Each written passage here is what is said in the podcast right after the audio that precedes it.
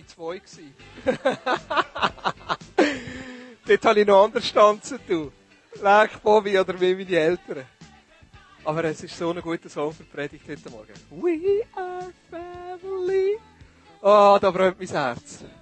Und jetzt sei Dank dass du heute Morgen da bist. Und Jesus, das Lied, das wir vorher gesungen haben, das ist so Ausdruck von unserem Herz.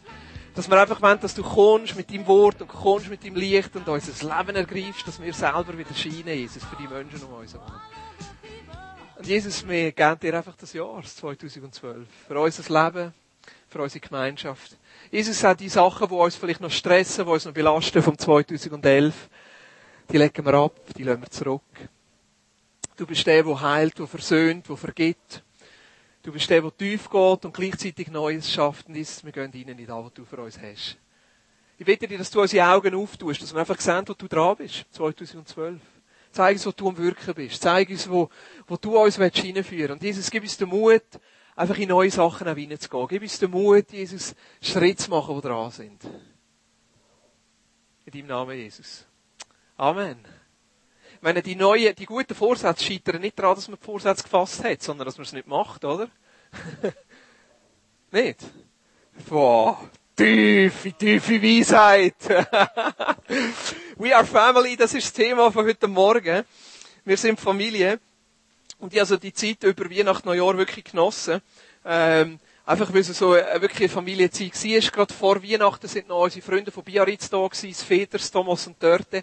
Wir sind sie am Begleiten, herauszufinden, was ist für sie dran, zu Frankreich, ob sie sollen Gemeinde gründen oder nicht, oder noch ein Jahr in die Schweiz kommen und selber zuerst noch ein bisschen auftanken. Und da haben wir fantastische, wirklich super Tage gehabt, als Familie. Ja. Meine Frau und ich machen immer ein Weihnachtsshopping nach Weihnachten. ein Tag, genau. Da steht, wo ich keine Karte habe und sie keine Karte hat und wir einfach mal loslegen. Und nachher haben wir zwei Tage mit den Kindern in den Bergen, haben uns einschneien Ja, und es ist auch für, mich immer so ein bisschen Zeit zum, zum äh, Vorbereiten für 2012. Ich habe viele Pendenzen können erledigen und ich sage ich freue mich so ein bisschen auf das 2012. Flyer gemacht, Internetseite bastelt. Der Matthias hat Vollgas gegeben. Fürs Ostercamp. Uh. Hey, über Ostern. Wenn ihr irgendwie kommt, könnt, reserviert euch die Zeit über Ostern. Das wird super. Dann singen wir wieder miteinander. We are family. Kleingruppe nach Mass. ist so ein bisschen ein Höhepunkt in diesem Jahr, aber vor allem, wo ich mich am meisten darauf freue, in diesem Jahr ist Love Aarau. Die erste Woche August, wo wir auch wieder als Familie rauswenden, sagen sie für die Stadt. Äh, ganz speziellen Fokus werden wir heute in dieser Woche, dass Kind, gross und kleine Kinder, also wir auch, vollwertig als Mitarbeiter können dabei sein und wir können rausgehen miteinander und einfach sagen können sie für die Stadt Hören vom Himmel, Wunderstuhl, Schatzsuche, aber auch Menschen beschenken, Killen auf der Straße, wahrscheinlich wieder in irgendeiner Form Wurst und Salat, Gottesdienst in der Markthalle. Das wär's doch, oder? Cool. Ja, also reserviert er das. Aber auch sonst sind noch so spannende Sachen geplant. Jetzt, das betrifft mich, mich persönlich. Ich darf auf Afrika. Ende Januar, Anfang Februar. Äh, Nigeria, Sierra Leone, wir haben dort äh, mitgeholfen, dass Gemeinden entstehen. Drei in Nigeria, eine in Sierra Leone, die gehe ich besuchen, schauen, ob es sie noch gibt. das weiss man noch nie, schauen, wie es weitergeht, ob wir vielleicht können weitere Gemeinden unterstützen in Sierra Leone, auch die Projekte, die dort sind, wo wir mithelfen, äh, mit, mit äh, Bildung und, und äh, dass äh, Männer und Frauen lernen, lesen und schreiben, die nie Gelegenheit haben und sonst verschiedene Sachen, die wir am Andenken sind. Und nachher im April gehen der Matthias und die auf den Balkan. Äh, wir begleiten ein paar Vineyard-Gemeinden auf dem Balkan und sind dort dran, die Leiter zusammenzunehmen, dass sie besser können zusammenarbeiten und verstehen, wie könnte Vineyard aussehen in einer Roma-Kultur? Ist doch eine spannende Frage, oder? Weil die Roma ist eines der verachtetsten Völker hier in Europa. Wie könnte, wie könnte Vineyard unter ihnen, wie könnte Vineyard unter den Serben aussehen, unter den Kroaten, unter den Bosnier, unter den Kosovo-Albaner, unter den Albaner? Ist doch super, oder? Spannend. Wir verbringen dort vier, fünf Tage mit ein paar Leitern, die schon Vineyard leiten und ein paar, die wollen, Vineyard starten. bin gespannt, was aus dem rauskommt. Aber wisst ihr, was mich am meisten beschäftigt für 2012, ist gar nicht die Projekte, die wir machen und gar nicht, wo ich unterwegs sein und irgendwo sonst immer, sondern was mich am meisten beschäftigt ist, wie bringe ich es da auf den Boden? Ich habe heute Morgen ein E-Mail, ich bin mit dem E-Mail aufgewacht. Immer wenn jemand einen Kommentar macht auf meinem Blog, komme ich ein E-Mail über. Und da schreibt einer auf meinem Blog, sieht den Eintrag auf der Straße, den ich schon länger gemacht habe, und schreibt, hey Boris, mir ist so schlecht gegangen im 2012. Ich habe mich eigentlich fast wollen umbringen, ich habe dir angerufen und du hast nicht reagiert. Was bist du eigentlich für einer? Mit dem bin ich heute Morgen aufgegangen. Weißt du, was habe ich gedacht? Er hat so recht. Er hat so recht. Ich war in dieser Zeit gerade in Frankreich, gewesen, habe ihm zwar zurückgeschrieben, ein SMS zurückgeschrieben, habe mir einen Kollegen angerufen, dass er für ihn, für ihn schaut. Aber eigentlich hat er gleich recht. Weil nachher sind wir als Familie in die Ferien und ich habe ihn einfach vergessen. Ich habe ihn schlichtweg vergessen. Er hat gesagt, er hat die ganze Weihnachtszeit allein verbracht und es ist ihm nicht gut gegangen. Und da habe ich gemerkt, trotz allen Projekten und allem Umreisen, am Ende des Tages kommt es darauf an, dass ich Zeit habe für Menschen. Und mit ihnen unterwegs sein. Am Ende des Tages kommt es nicht darauf an, werde ich im 2012 ein besserer Leiter, sondern es kommt darauf an, werde ich ein besserer Christus-Nachfolger. Oder? Ihr seht alle so geschockt aus. Hat sich jetzt auch gerade ein bisschen getroffen? Ja, wahrscheinlich. Äh. Mir hat es eben nicht getroffen. Ich dachte, eigentlich hat er recht. Und das ist so ein bisschen meine Frage in diesem Jahr für mich selber. Wie kann ich nicht in meiner Leiterschaft wachsen in den Projekten, die wir machen, sondern einfach in meinem eins zu eins Leben? Wie kann ich ein besserer Ehemann sein? Wie kann ich ein besserer Vater sein? Da gibt es viel Potenzial für mich. Wie kann ich einfach dem Jesus besser nachfolgen? Wie kann ich mehr Raum machen für sein Wirken? Wie kann ich mehr Raum machen für sein Wort? Wie kann ich mich stärker darauf einlassen, einfach das zu tun, was er sagt und das andere auch wegzulassen? Manchmal habe ich das Gefühl, ich mache noch zu viel von dem, was er eigentlich nicht sagt. Und dann fehlt mir das, die Zeit für das, was er wirklich sagt. Und das beschäftigt mich im 2012. Und natürlich beschäftigt es mich, was machen wir miteinander, oder? Was beschäftigt dich? Also ich müsste jetzt ein Prophet sein, um können sagen, das und das und das ist für dich dran. Manchmal wette ich gern. Ich bin weder der Sohn von einem Prophet, noch. Ja. Die Eleonore hat es der Leiterkonferenz gesagt, sie hat schon mal einem Prophet Hand geschüttelt. Das habe ich auch. Leider hat nicht so viel davon abgefärbt. Aber etwas ein bisschen von dem, wo, wo ich das Gefühl habe, oder sagen wir mal so, wo wir als Gemeinschaftsleitungsteam das Gefühl haben, was 2012 könnte dran sein für uns als Vineyard, möchte ich ein bisschen mitgeben. Wir haben so vom November an haben wir uns an einigen Öben mit dieser Frage auseinandergesetzt, Gott, was, was, ist, was sind Schwerpunkte für 2012? Also, wir hören nicht auf mit Gottesdiensten im Moment. Ähm, machen auch weiter Frühgebet, machen weiter äh, so die Sachen, die wir machen, aber gleichzeitig ist es doch manchmal wichtig, auf was legen wir speziell noch unseren Fokus. Und wir haben drei Sachen, äh, wo wir wie im Gebet und im Ringen vor Gott herausgefunden haben, so, das könnte so spezieller Fokus sein und auf das gehe ich am Ende von der Predigt ein. Ha, Bleiben dran. Aber was ich, was ich spüre, es hat etwas dazu mit, mit dem Thema Familie. Wie leben wir miteinander, geistliche Familie? Wie gehen wir miteinander um? Und was beschäftigt uns in dem Miteinander? Auch wie leben wir daheim eine geistliche Familie? Mit dem hat es etwas zu tun. Und ich glaube, es ist wichtig, dass wir als Einzelne, aber als Gemeinschaft miteinander verstehen, was geistliche Familien ist. Weil Familien ist eigentlich eines von diesen Themen im Alten und im Neuen Testament. Es gibt so Themen, die sich durchziehen. Durch die ganze Bibel, durch das Alte wie durch das Neue Testament durch. Eines von diesen Themen ist, ähm, zum Beispiel, äh, das Bild von der Brut. Da habe ich, glaube nach der, so nach der Sommerferien letztes Jahr oder Anfang letztes Jahr, bin ich nicht ganz sicher über das Thema geredet. Brut, das Thema von der Brut, dass wir die Brut von Jesus sind. Das zieht sich durch. Was sich durchzieht, ist das Bild vom Haus. Dass wir ein Haus sind, wo Gottes Gegenwart drinnen wohnen kann. Das Thema, das sich durchzieht, ist das Thema vom Lieb. Dass wir der Lieb sind. Ja, von Christus auf Erden. Und ein Thema, das sich auch durchzieht, durch die ganze Bibel, ist das Thema der Familie. Weil eigentlich ist verrückt, wie fängt Gott die Welt an? Mit der Familie. Er sagt, es ist nicht gut, dass der Adam allein ist. Ja. Was macht er? Er gründet Adams Family. die Eva. Und dann kommen Kinder dazu. Ihren Auftrag, eigentlich Adam und Eva, ihr Auftrag ist, eine Familie zu gründen. Oder? Eine Familie zu gründen. Sie haben Kind, vermehren dich. Und aus dieser Familie heraus wird etwas von dem Gott nachher sichtbar auf dieser Welt. Ja, sie haben es dann leider ein bisschen vermasselt. Wir ja eigentlich auch. So, dort sind wir miteinander verbunden, aber Jesus stellt das nachher wieder her. Also die Familie zieht sich durch, nachher die Familie von Abraham, also das Ringen nachher, dass die Familie kommt, Isaac und Jakob und nachher Jakob seine Kinder, die zwölf Stämme. Was sind eigentlich Stämme? Es sind Familien. Mit diesen zwölf Familien wird das Land eingenommen. Ja, sie teilen das auf unter der Familie und so zieht sich das durch, durch das ganze Alte Testament. Jetzt Jesus. Wo wird Jesus seine geboren? In einer Familie. Vater und eine Mutter. Er, er auf als Sohn in einer Familie. Und so kommt das Thema nachher im Neuen Testament mit geistlicher Familie. Und ich glaube, es ist wichtig, dass wir ein bisschen etwas verstehen. Was ist die Kultur der Familie im Neuen Testament? Jetzt, die Kultur der Familie im Neuen Testament ist ein bisschen anders, als wir es heute leben. Nämlich ein bisschen mehr auf den Vater ausgerichtet. Also es ist so, wie sagt man dem? Patriarchisch. Ja. Kann man glaube ich so sagen. Jetzt, das, was wir jetzt sagen über Familie, ist, also ich mache jetzt da nicht ein Familienseminar. Oder? Also, es geht jetzt nicht darum, dass ich jetzt Prinzipien lehre, wie ihr sollt Familie leben. Das heißt.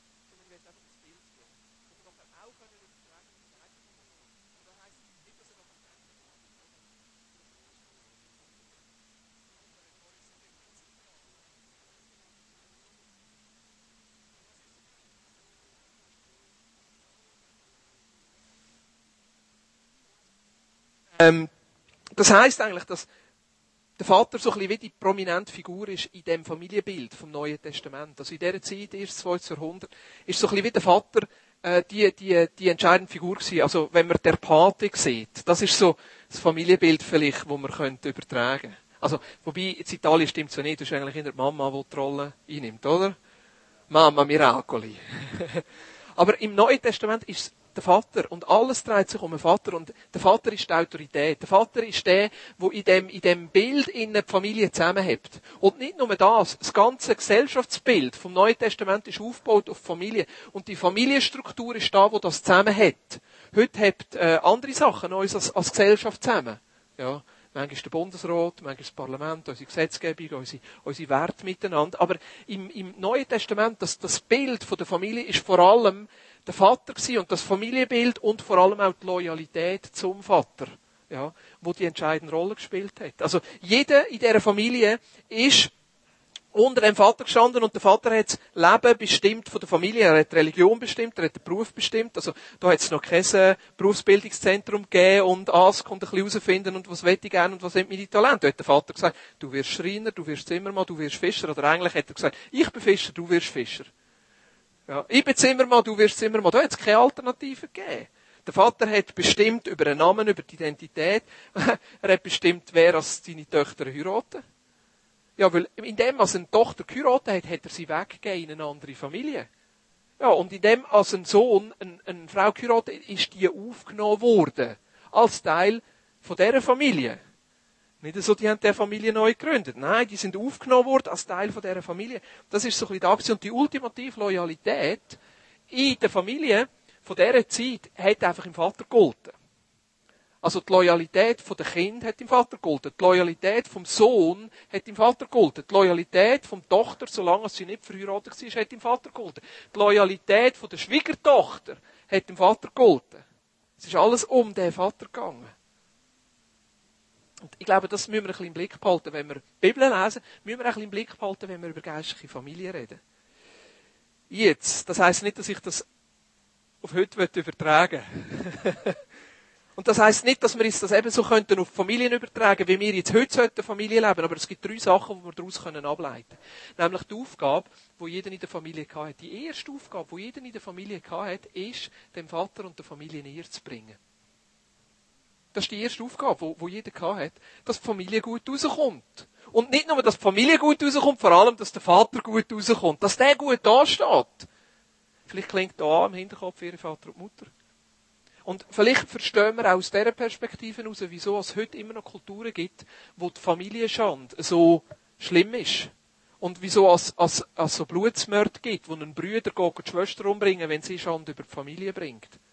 Das ist absolut schlimm. Und, also, nicht, dass jemand geht und denkt, ich fände das Sachen gut, aber das ist so ein bisschen die, die Kultur, die da dahinter steht. Also der Vater soll gut aussehen. Das Zweite, wo, wo die Aufgabe ist von jeder in der Familie, dass man den Willen vom Vater erfüllt. Dass man das macht, was der Vater sagt.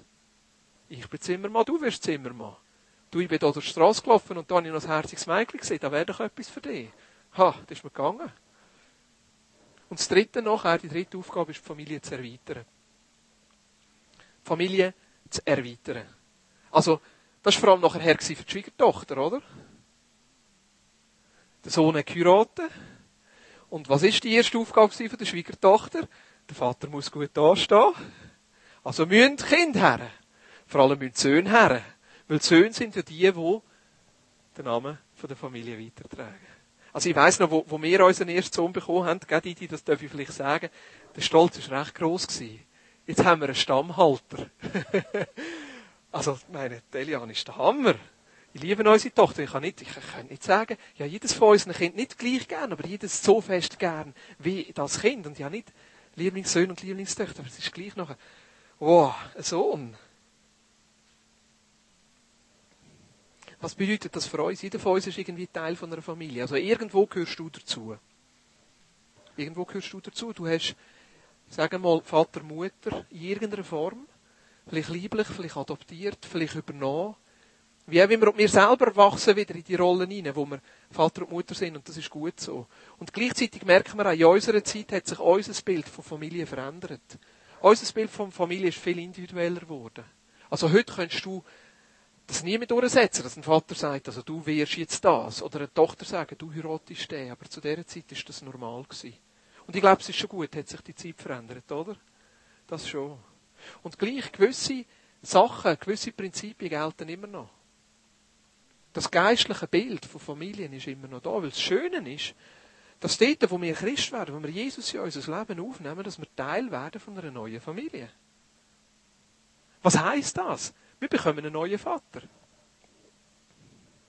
Im Johannes 1,12 heißt es, alle denen jedoch, die ihn aufnahmen und an seinen Namen glaubten, gab er das Recht, Gottes Kinder zu werden. Also wenn wir Jesus in unser Leben aufnehmen, können wir das Recht über Kinder Gottes zu werden. Wir kommen einen neuen Vater über. Noch mehr als das, unser ganze Wesen und unsere Identität verändert sich. Wir werden wiedergeboren. Wir werden nicht einfach nur adoptiert, sondern wir werden in den Status von Kindern hineingeboren. Römer 8 heißt im Vers 15, deshalb verhaltet euch nicht wie ängstliche Sklaven. Wir sind doch Kinder Gottes geworden und dürfen ihn aber Vater rufen. Gott ist nicht nur irgendwie ein Vater, sondern er wird tatsächlich unser Vater. Und mit dem Vater sind wir Teil von dieser geistlichen Familie. Römer 8, 29, da heißt, denn Gott hat sie schon vor Beginn der Zeit auserwählt und hat sie vorbestimmt, seinem Sohn gleich zu werden, damit sein Sohn der Erstgeborene unter vielen Geschwistern werde. Also Gott hat dich vor Anbeginn der Welt schon ausgewählt, dass du ein Sohn und eine Tochter wirst in dieser geistlichen Familie und gleich wirst wie Jesus, seinem Sohn gleich zu werden. Jesus ist ein Sohn von dem Vater und du bist ein Sohn von dem Vater und du bist eine Tochter von dem Vater. Manchmal redet man auch nur von Söhnen, weil die Söhne sind ja die, die erben. Wir dürfen Teil sein von dieser Familie. Darum sind wir nachher Geschwisterte. Manchmal finde ich das noch cool. Bruder Philipp, Schwester Andrea. Das ist irgendwie der Ausdruck, geistliche Familie zu leben. Und was macht uns zu einer geistlichen Familie? Weil wir alle den gleichen Vater haben. Wir haben alle den gleichen Vater. Epheser 2 heißt nach Vers 18 und 19, durch das, was Christus für uns getan hat, können wir jetzt alle, ob wir Juden sind oder nicht, in einem Geist zum Vater kommen. Deshalb seid ihr nicht länger Fremde und ohne Bürgerrecht, sondern ihr gehört zu den Gläubigen, zu Gottes Familie. Wir sind nicht Fremde. Wir können in dem Geist zu dem Vater kommen. Und das bringt uns unweigerlich ein bisschen in einen Konflikt hinein, zu dieser Familie, wo wir drinnen leben. Und in dem gleichen Konflikt ist auch Jesus drinnen gestanden. Zu welcher Familie gehöre ich jetzt? Wo gehöre ich jetzt dazu? Was ist jetzt wirklich meine Identität? Weil Teil zu werden von dieser geistlichen Familie und den Vater in unserem Leben anzunehmen, ist ein unglaublicher Ausdruck von unserer neuen Identität, die wir drinnen leben dürfen. Nämlich von dieser Identität, das Kind von dem höchsten Vater dürfen sein. Ich glaube, es gibt niemanden, der so seinem Kind Identität geben kann wie der Vater. Das ist mir erst jetzt in der letzten Zeit wieder bewusst worden, wie wichtig das ist, dass ich als Vater meine Kinder annehme, meine Kinder gerne und ihnen die Identität weitergebe. Das sind Eichenberger. Meine Kinder sind Eichenberger. Sie gehören ganz zu mir, es sind meine Kinder. Und ich kann ihnen etwas einimpfen, an Boden, an Urvertrauen, an sie, wo nur ich als Vater kann. Und so in dieser geistlichen Familie haben wir einen Vater, der uns Boden gibt. wo uns Identität gibt, wo uns Wert gibt, wo uns Liebe gibt, wo uns Annahme gibt, wo uns einen Platz gibt in dieser Welt, wo wir mit beiden, beiden Füßen können auf dem Boden stehen Und gleichzeitig sind wir immer in dem Zerriss weil da noch eine Welt ist, weil da noch ein altes Leben ist, weil da manchmal die, die Herausforderung ist und wer bin ich jetzt wirklich und was hat jetzt das mit mir zu tun? Und an einem Tag sind die Eltern von Jesus, also der Vater ist ja gestorben und das ist auch etwas, was wir sehen. Wenn der Vater stirbt, ist der älteste Sohn der, der in die Rolle vom Vater hineinwächst. Und Jesus hat die Aufgabe müssen übernehmen. Versteht ihr? Jesus ist in dem aufgewachsen. Er ist aufgewachsen in einer Familie und hat den Vater und hat das gelebt. Er ist seinen Eltern gehorsam gewesen. Und in dem, was er gehorsam war, ist, ist er reif geworden. Und nachher hat er die Familien übernommen. Und gleichzeitig ist für ihn ein Punkt gekommen, wo er sich müssen entscheiden und gesagt, und jetzt ist es eine neue Familie. Jetzt ist es eine geistliche Familie. Und die Mutter und seine Brüder haben das nicht so gecheckt. Ich meine, das war der ultimative Bruch, den du hast machen in dieser Zeit, die Abwenden von der Familie. Und sie sind zu Jesus gekommen und haben gesagt, Jesus, du spinnst. Was soll das eigentlich? Und sind zu ihm gekommen und haben gesagt, hey, jetzt wollen wir mit dir reden. Und sie sind durchgedrungen und die Jünger sind zu Jesus gekommen und haben gesagt, hey, deine Mutter und deine Brüder sind da. Meine, die haben wahrscheinlich zittert. Hey, die Familie kommt. Die haben Zugang gehabt. Die haben, die haben nicht können, hey, Jesus hat nicht können sagen, du, nein, jetzt habe ich keine Zeit für euch. Und was sagt Jesus? Können wir nachlesen in Matthäus 12.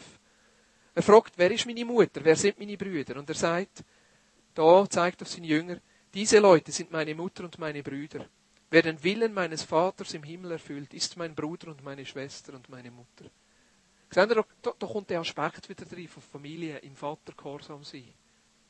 Ein Ausdruck von dazuzugehören, zu dieser Familie ist, im Vater Ehr zu geben, im Vater gehorsam zu sein und die Familie zu vergrößern. Und das ist da, wie Jesus gelebt hat. Und so haben wir auch die neue Identität. Eine neue Identität, Söhne und Töchter vom Allerhöchsten zu sein. Und auch eine neue Verpflichtung, den Vater zu ehren, dem Vater gehorsam zu sein und die Familie zu erweitern. Als Teil dieser Familie, den Vater zu ehren, dem Vater gehorsam zu sein und die Familie zu erweitern. Jetzt, ich weiß nicht, wie es dir geht, wenn ich über das rede. Vielleicht läuten bei dir alle Alarmglocken in deinem Hinterkopf, wenn du so Sachen hörst. Das könnte ja sein. Es könnte sein, dass es Menschen unter uns hat, die schon in Gemeinschaften in sind, wo das Familienbild, das Bild der geistlichen Familien überstrapaziert worden ist. Ich weiß, dass der eine oder andere von uns schon in Gemeinschaften drin war, wo, wo missbräuchlich sind, wo, wo, wo das Ganze ein bisschen überstrapazieren und zu weit gehen. Ich möchte euch eins sagen. Ich bin ein Vater von genau drei Kindern. Von Elian, vom Ruben und vom Jonas. Und der hört auf. Vielleicht nehmen wir mal ein Fleckkind auf oder irgendwie und dann erweitert sich das. Aber dort hört es auf. Es gibt nur im Moment drei Eichenbergerli, die zu mir gehören. Ich bin nicht der Vater von sonst irgendjemandem da. Punkt. Ich möchte das sehr klar sagen. Weil das Bild von der geistlichen Familie und vom Vater dürfen wir nicht auf Leiterschaft übertragen. Weil dort fängt Missbrauch an. Wenn wir von geistlicher Familie reden und von uns als lokale Gemeinschaft von geistlicher Familie reden, dann heisst das, dass wir alle einen Vater haben. Und das ist Gott. Und ich genau gleich wie du. Manchmal passiert es in Gemeinschaften, dass man das Bild vom Vater überstrapaziert. Ich meine, in Nigeria erlebe ich das jedes Mal, wenn ich dort bin. Die nennen ihren Pastor Daddy. Die nennen ihn sogar so. Und es ist Wahnsinn, was das für eine Autorität gibt und Raum auftut für Missbrauch. Weil da fängt man an, ins Leben von Menschen hineinreden in einer Art und Weise, wie es einfach nicht richtig ist. Da fängt der Pastor an, Leute verheiraten, sagen, wie viele Kinder zu haben, sagen, was richtig ist. Oder schon nur in einer Gemeinschaft sagen, du machst das, du machst das, du machst das. Das ist Aufgabe vom Vater. Aber nicht vom Pastor. Sehen Sie den Unterschied? Und das ist ganz wichtig, dass wir es sehen. Manchmal hat es auch damit zu tun mit unserer Erwartung. Aber der Leiter oder der Pastor ist nie der Vater in der Familie. Ja, es gibt Leiter. Das gibt's. Und leider ein bisschen zu wenig davon. Aber das ist eine andere Rolle und eine andere Funktion. Also der Leiter in einer Gemeinschaft, der Pastor oder die Gemeinschaftsleiter oder wie auch immer man das nennen hat nicht die Rolle vom Vater oder von der Mutter. Was ist denn unsere Rolle? Ich würde sagen, es ist so ein bisschen die Rolle von, vom älteren Brüder oder von der älteren Schwester. Jesus sagt in Matthäus 23, Vers 9, auch sollt ihr niemand hier auf der Erde Vater nennen. Denn nur einer ist euer Vater, der Vater im Himmel. Wenn ich kann meinen Kindern Vater sein und es ist schon richtig, dass sie, dass sie mich Vater nennen. Ich will, dass sie mich Vater nennen. Also ab und zu sagt meine Tochter, also meine Frau sagt mir Hechu. Manchmal sagt mir meine Tochter Hechu. Sage ich, nein, nein. Es gibt nur jemanden, der das sagen darf. Das ist meine Frau. Aber für die bin ich der Daddy. Oder wenn sie mich mit Vornamen nennen, sage ich, nein, nein, hey, ich bin dein Vater. Und das ist richtig so. Und in allem Zerbruch und in aller Unfähigkeit wollte ich ihnen ein guter Vater sein und ihnen auch ein Bild geben auf unseren himmlischen Vater, aber gleich immer in dem Bewusstsein, dass sie es nie schaffen und dass sie am Ende vom Tag auch wieder Heilig brauchen. Vor allem das, was ich falsch gemacht habe. Aber dort hört das Vater sie auf. Wir sind eine geistliche Familie. Wieso? Weil wir alle einen Vater haben. Und das ist unser himmlischer Vater. Und Leiterschaft hat eine andere Funktion. Und manchmal passiert es, dass wir als Menschen in unserer Unsicherheit und in unserem Wunsch nach Klarheit uns in einem Übermaß an Menschen orientieren. Es ist doch schön, wenn wir jemanden haben, der uns sagt, was wir tun sollen. Es ist doch schön, wenn wir jemanden haben, der sagt, das ist richtig, das ist falsch. Es ist doch schön, wenn wir jemanden haben, der uns noch eine Bestätigung gibt für das, was wir tun. Aber am Ende vom Tag führt es zu Missbrauch, führt es zu Abhängigkeit und ich glaube, es führt uns weg von Gott, wo unser Vater sein will.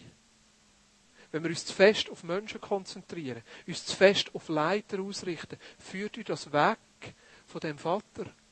Von deren Abhängigkeit von dem Vater. Von deren Abhängigkeit, ein Sohn zu sein, eine Tochter zu sein von dem Vater und immer wieder neu zu fragen, was willst du von mir? Was ist für mich dran? Was ist jetzt im 2012 für mich dran? Also verstehen ihr, es geht um die geistliche Familie, wo wir uns alle über den einen Vater definieren. Braucht es Leiter? Ja. Sobald man eine Gruppe hat, die mehr als fünf Leute hat, braucht es jemanden, der ein bisschen fürs Ganze schaut. Oder? Manchmal braucht es schon nur einen, der die Verantwortung übernimmt, wenn wir zusammen einen Kaffee trinken. Machst ab zum Kaffee und jemand muss sagen, ja, woher gehen wir? Ja, komm, wir gehen dort her. Der ist schon ein Leiter. Der eine sagt woher und der andere folgt hinten nach. Das hat einfach mit unserem Wesen zu tun, auf der Erde. Wir brauchen Leiter. Und ich glaube, wir brauchen mehr Menschen, die wirklich parat sind, Verantwortung zu übernehmen. Verantwortung für Projekte. Verantwortung für die neuen Gemeindegründungen, die wir machen wollen. Verantwortlich auch zum Beispiel für Gruppen bei Winkids. Wir brauchen Leiter. Brauchen Leiter hier, für Projekte hier, aber auch Leiter in unserer Welt, in unserer Gesellschaft. Menschen, die parat sind, Verantwortung zu übernehmen, aber verstehen, dass Leiterschaft nicht eine Position, sondern eine Funktion ist. Leiterschaft ist die Art und Weise, wie man den anderen Menschen dient. Wie man der Gemeinschaft dient.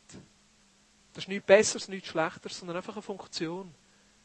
Ich diene, indem man sie leite. Und mir hilft das Bild vom grossen Brüder oder der grossen Schwester. Delian schießt das amigs an. Tut mir leid, ein bisschen der falsche Ausdruck. Delian mag das amigs nicht so.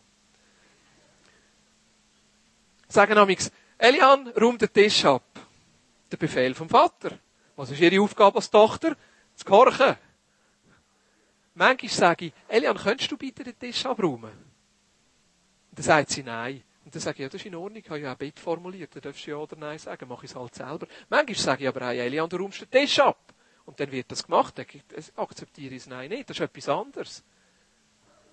Und das, der fragt sie, und ich, ich, die Frage kommt immer, wenn ich das so sage. Wieso ich? Wieso ich?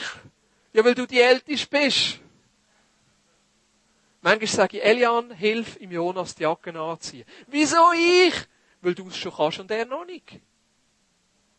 Und es gibt gewisse Sachen, die kann sie und die kann sie ihren jüngeren Brüdern weitergeben. Es gibt aber auch gewisse Sachen, die kann der Ruven schon besser als der Elian. Dort darf er der ältere Brüder sein. Auch wenn der Elian eigentlich besser ist. Und das ist auch etwas, was wir erkennen können bei Leiterschaft. Wenn ich mich als Leiter, als ältere Brüder oder ältere Schwester verstehe, dann verstehe ich, es gibt auch andere in der Familie, die vielleicht gewisse Sachen besser können. Dann muss ich es doch nicht machen. Ja. Und bitte, wenn ich Sachen mache, wo andere besser kommen und ich mache es gleich, bitte sagen es mir. Manchmal check ich es nicht. Aber auch sonst, das ist doch die Freiheit, wo wir miteinander umgehen müssen. Ein Leiter ist nicht ein Vater oder eine Mutter. Und ich weiss, es gibt das Bild von Paulus, wo er in der Korinther schreibt, äh, ihr habt viele Zuchtmeister, aber wenig Väter. Aber ich glaube, das meint etwas anderes. Und das Bild sollten wir nicht überstrapazieren. Und das Zweite, was wir auch nicht sollten überstrapazieren, ist, dass die geistliche Familie wichtiger wird als die natürliche Familie. Weil unsere erste Aufgabe, dem Vater gehorsam zu sein, ist für unsere natürliche Familie zu schauen. Oh, und das sind vor allem Väter gefragt. Und wenn ihr mir nicht glaubt, hört die Predigt vom 4. Dezember von Christian Solberger. Hat er das nicht dort gesagt? Es ist vor allem auch die Aufgabe von uns als Väter, in unsere Verantwortung hineinzustehen. Und aus unserer natürlichen Familie auch einen Teil geistliche Familie zu machen. Jetzt sind natürlich Mütter nicht entlastet.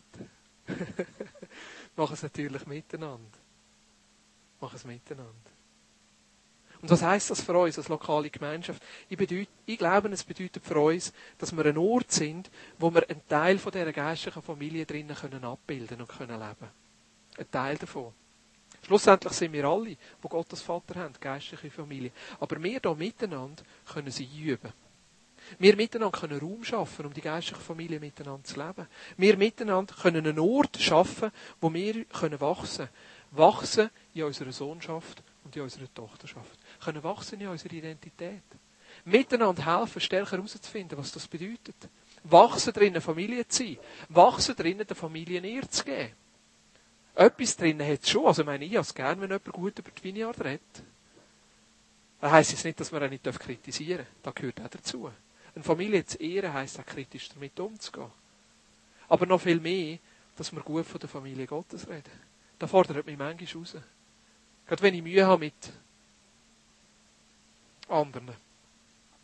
Aber der Familie Ehre zu geben. Und schlussendlich auch dem Vater Ehre zu geben. Und dem Vater Ehre zu geben, heisst dass wir immer Raum schaffen, dass er unter uns Vater sein kann. Und ich glaube, dass das einer der Schwerpunkte ist, wo wir in diesem Jahr noch mehr dürfen Betonung drauflegen. Und es ist auch letztes Jahr und vorletztes Jahr schon das Thema gewesen, und es wird wahrscheinlich 2013 auch noch das Thema sein. Aber das ist etwas, was wir spüren als Gemeinschaftsleiter sind, wo wir einfach auf dem Herzen haben, Raum zu machen, dass der Vater uns begegnen kann. Und unter uns kann Vater sein. Dass er uns in seiner Liebe, in seiner Annahme und in seiner Vergebung begegnen Und dass wir in dem Innen, in unserer Identität als Söhne und als Töchter gestärkt werden. Ich wünsche mir, dass wir 2012 einfach noch ein Jahr nehmen, wo wir noch einmal mehr einfach Raum auftun, dass er unter uns wirken kann. Menschen kann berühren. Menschen kann heilen. Menschen frei machen. Menschen ganz machen. Wir sind immer wieder im Gespräch, was heisst das für unsere Gottesdienste? Wo können wir mehr Raum machen in unseren Gottesdiensten? Wo kann vor allem die Predigt kürzer werden? Dass mehr Raum ist, um füreinander zu beten und um da zu sein. Und wie können wir das Prophetische zueinander fördern und das Gebet füreinander fördern? Wie können wir einfach dem Vater mehr Raum geben unter uns? Aber das ist das Thema für mich. Wie kann ich daheim dem Vater mehr Raum zu geben? Raum für seine Berührung. Und ich glaube, in dem Sinne wird auch unsere Identität stärker. Dass wir lernen, als seine Kinder zu leben. Und was bedeutet das, als seine Kinder zu leben? Es bedeutet, im Gehorsam zu sein. Und Gehorsam sein bedeutet schlussendlich auch, einfach dem Christus nachzufolgen. Und das ist das zweite Thema, wo wir einfach auf dem Herz haben, mehr Raum zu machen für die Frage, was bedeutet es, dem Christus nachzufolgen. Matthäus 28, Vers 18. Jesus kam und sagte zu seinen Jüngern, mir ist alle Macht im Himmel und auf der Erde gegeben. Darum geht zu allen Völkern und macht sie zu Jüngern. Tauft sie im Namen des Vaters und des Sohnes und des Heiligen Geistes und lehrt sie, alle Gebote zu halten, die ich euch gegeben habe. Und ich versichere euch, ich bin immer bei euch bis ans Ende der Zeit. Jesus sagt, gönnt und macht Jünger. Und was ist das Kennzeichen von Jünger? Dass sie das tun, was Jesus sagt. Wenn wir dem Vater begegnen und die Liebe vom Vater erleben, ich glaube, dann ist unsere Antwort, ihn selber wieder gern zu haben. Und ein Teil, ein Teil drinnen, den Vater gern zu haben, ist einfach das zu tun, was er sagt. Nicht aus einem Müssen raus. Nicht aus einer Pflicht raus, sondern aus einer Freiwilligkeit raus, weil wir dem Vater Ehre geben. Lehrt sie, alles zu bewahren, was ich euch geboten habe.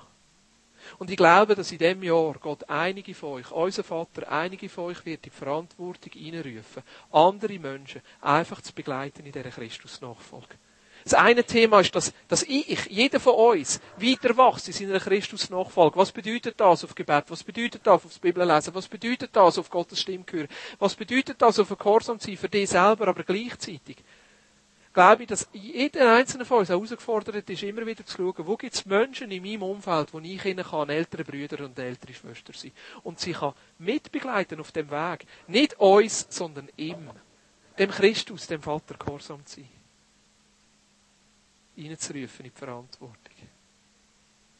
Und das Dritte, was uns beschäftigt, geht ums Thema Familien erweitern. Familien erweitern. Wie können wir das austragen?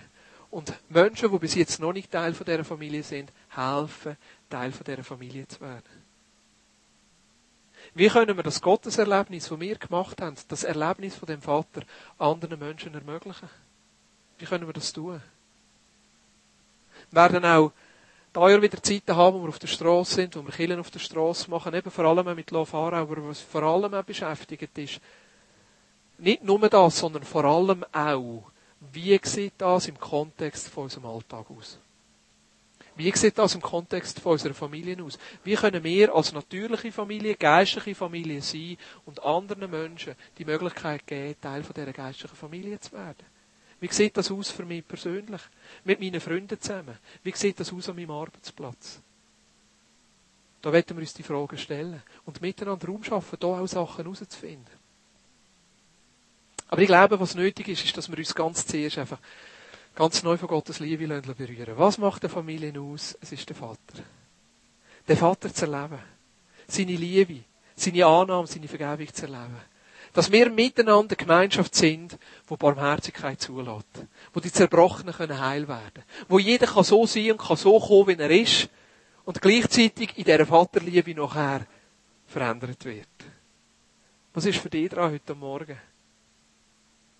Ich wünsche mir, dass jeder von uns mit dem Gedanken mitgeht. Wie kann ich den nächsten Tag und Wochen einfach die Vaterliebe neu erleben? Wie kann ich Raum machen für den Vater in meinem Leben?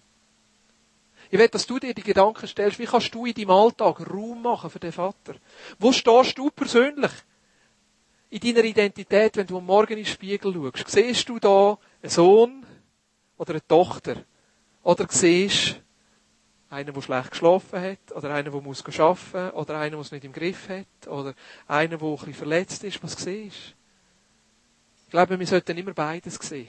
Und gleichzeitig viel mehr nachher auch sehen, hey, wir sind der Sohn und wir sind die Tochter von dem himmlischen Vater. Und ich möchte jetzt einfach eine Zeit machen, wo wir auftun. Wo wir dem Vater Raum geben, uns zu begegnen. Vielleicht können wir ein bisschen Piano haben, ich glaube, das hilft. Der Heilige Geist, ich lade dich ein, weil es ist, es bist du, uns dem Vaterherz führt. Du bist der Geist vom Vater. Wo unsere Herzen einfach befähigen, Abba, Vater zu rufen. Hm. Der Heilige Geist ich lade ein, dass du jetzt kommst und uns einfach neu frei machst.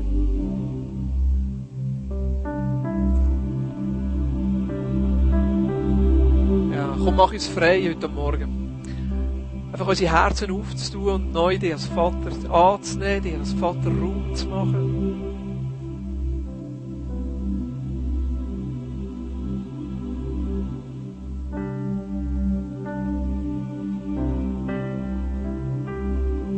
einfach ein. Du bist der, der dein Werk muss tun. Wir können gar nichts sonst tun. Wir sind einfach da und tun unsere Herzen auf und strecken sie dir entgegen, Vater. Vater, ich kann dir nur persönlich sagen, ich habe eine Sehnsucht nach dir, nach deinem Vaterherz. Und ich habe es neu nötig, dass du, dass du dir mir einfach zeigst als Vater, dass du mich nimmst. Komm du, Heiliger Geist. Bitte dir, dass du jetzt kommst und einfach ein Werk anfängst in uns. Und das Werk weitermachst, das schon lange angefangen hat.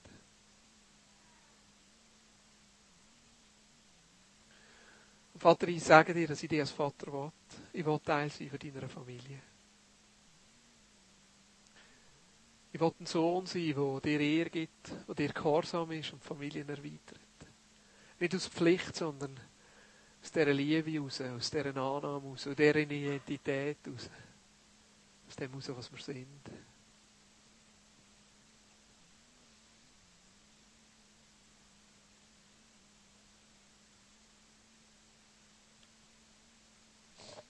Vater, wir sind jetzt einfach da und wir warten und wollen dir Raum geben. Zu uns Einzelnen zu reden, zu unseren Herzen zu reden.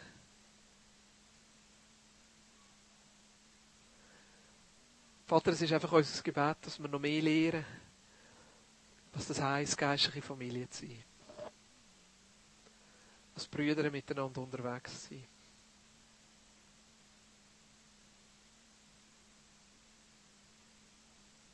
Ja, komm du, Heiliger Geist. Abba, Vater. Abba, Vater.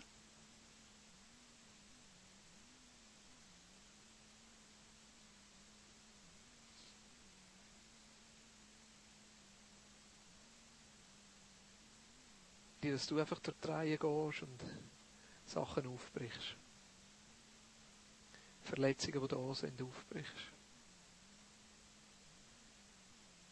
Falsche Bilder zurechtrückst. Bitte dir, dass du Sachen, die hart geworden sind, einfach wieder weich machst.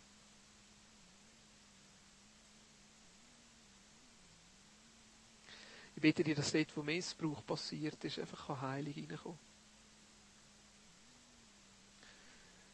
Vater, vergib uns, wo wir Menschen zu unserem Vater gemacht haben, zu unserem geistlichen Vater gemacht haben. Und uns nicht ganz auf dich verloren haben. Du bist unser Vater. Du bist der, der Identität gibt. Ist sie bitte die für Menschen unter uns, die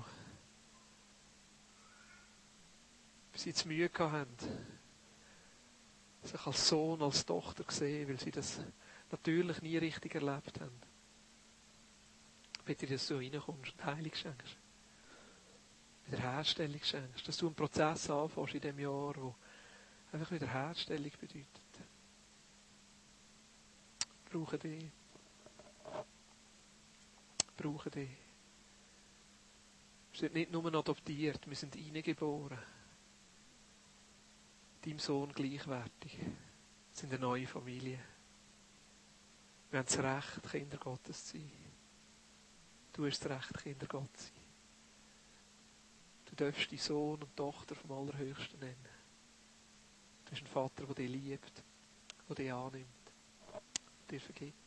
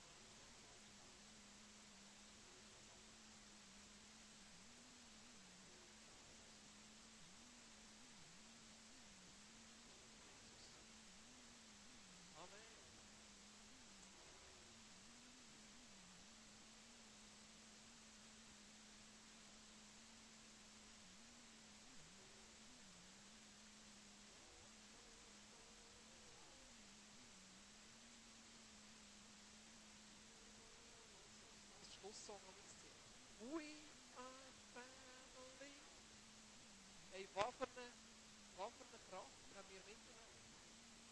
Was eine Kraft haben wir mitgenommen? Wenn wir mitgenommen haben, dass ausmachen so viel von dem leben wir ja schon. Dass wir ein Ort sind, wo einfach Gott geehrt wird. Ein Ort sind, wo, wo wir den Willen tun von dem Vater und ein Ort sind, wo, wo Menschen können dazukommen können. Eine Gemeinschaft von den Zerbrochenen, wo Barmherzigkeit gelebt wird, Wahrnahme gelebt wird, wo Liebe gelebt wird, wo Menschen können gesund werden und als Söhne und Töchter lernen anfangen leben. Was für eine Kraft haben wir miteinander? Stell dir mal vor. Was wir, was wir für ein Potenzial haben miteinander, als lokale Gemeinschaft, noch viel mehr. Mit allen anderen Kirchen zusammen da und mit all den Menschen, die, die zu der Familie gehören und nicht in einer Kirche sind. Das auszuweiten. Und was heißt es im Römerbrief? Die ganze Schöpfung wartet darauf, bis die Söhne Gottes offenbar werden. Sie ächzen und stöhnen, bis die Söhne Gottes offenbar werden. Natürlich auch die Töchter Gottes. Sie warten nicht auf unser Projekt. Sie warten nicht auf unseren Gottesdienst. Sie warten darauf, Söhne und Töchter zu sehen, die in dem innen leben und die ihnen helfen, selber Söhne und Töchter von dem Vater zu werden. Projekte können helfen, Gottesdienst können helfen. Aber schlussendlich geht es darum. Was lebe ich? Was lebst du? Und was leben wir miteinander? Hey, ich wünsche dir ein super 2012. Bis gesegnet.